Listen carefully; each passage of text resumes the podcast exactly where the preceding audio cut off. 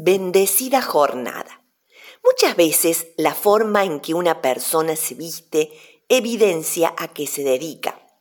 Por lo general, un artista no usa la misma ropa que un ejecutivo, ni un ama de casa se presenta a disertar en una conferencia con la misma ropa que está en su casa.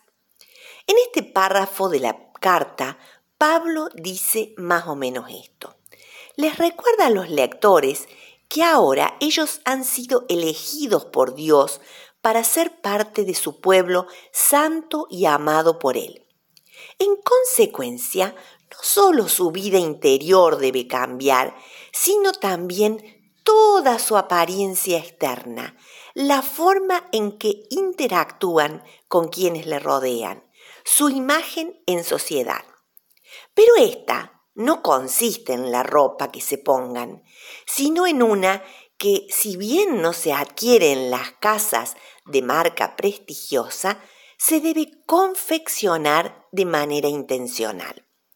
Esta indumentaria consiste en auténtica compasión, bondad, humildad, gentileza, paciencia, comprensión ante las debilidades de otras personas, perdón ante las ofensas recibidas.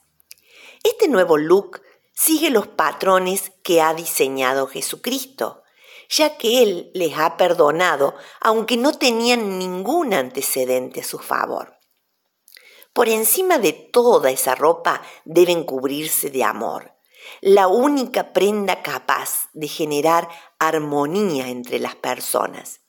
Sin embargo, en lo íntimo del corazón también deben utilizar un accesorio adecuado, la paz que es capaz de controlar pensamientos, emociones y reacciones, ya que es allí, en el interior de la persona, donde todo tiene su origen.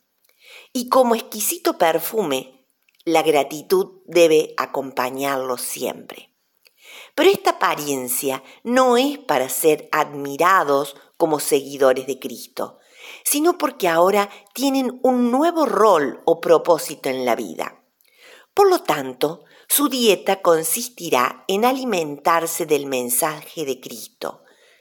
Y su forma de hablar consistirá en enseñarse unos a otros con la sabiduría de Dios, cantar con un corazón agradecido. En síntesis, tanto en lo que se haga como en lo que se diga, viven como representantes de Jesucristo en un mundo hostil. Este también es un desafío para nosotros, porque una vez que experimentamos el amor de Dios en nuestra vida, este debe impactar en nuestro interior, pero también debe reflejarse en lo externo, en actitudes y palabras que acepten, construyan, perdonen. Nuestra vida tiene un sentido, ser representantes de Jesucristo en nuestra sociedad del siglo XXI.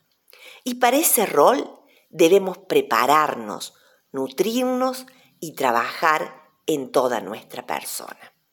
Que el Señor les bendiga.